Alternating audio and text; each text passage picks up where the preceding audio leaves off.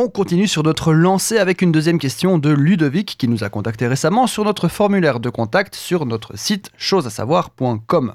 Quel couteau pour quel usage? C'est vrai que ça peut être confusant de prime abord, mais rien de bien sorcier. Pour être tout à fait honnête, le vrai tour de sorcier sera surtout de décrire des couteaux à l'audio via un podcast. Mais hé, vous savez que si on y croit tous.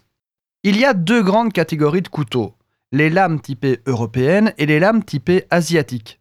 Bien sûr, il y en a d'autres, plus marginaux, mais il faut bien commencer sur une base accessible. En gros, les couteaux d'Europe ont un fil courbé et les lames d'Asie ont plutôt un fil droit. Je m'arrête là car on en parlera plus précisément demain. Ici, je vais surtout répondre à la question de Ludovic en partant du principe qu'il est chez un coutelier et qu'il ne sait pas se décider sur son prochain achat tant le catalogue est fourni.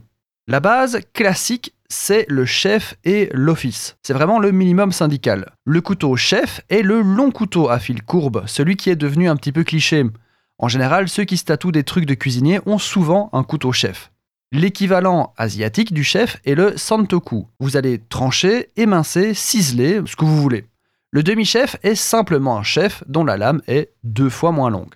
Le deuxième basique est l'office. Le couteau d'office est le petit couteau. Mais rien à voir avec le couteau de votre grand-mère qu'elle achète par 3 pour 4 euros, non. Il s'agit d'un vrai petit couteau de qualité qui permet d'effectuer les petites tâches de découpe.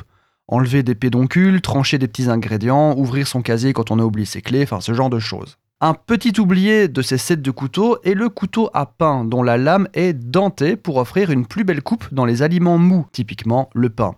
Il y a aussi des couteaux extrêmement spécifiques qui portent d'ailleurs souvent le nom de leur usage. On pensera bah, au couteau à huître qui sert à ouvrir les huîtres, très petit mais très large, très épais. Le couteau à filet et lancé fin qui sert à couper des filets. Le couteau à désosser, très pointu, qui se tient souvent à l'envers et qui sert à désosser, donc retirer la viande des os.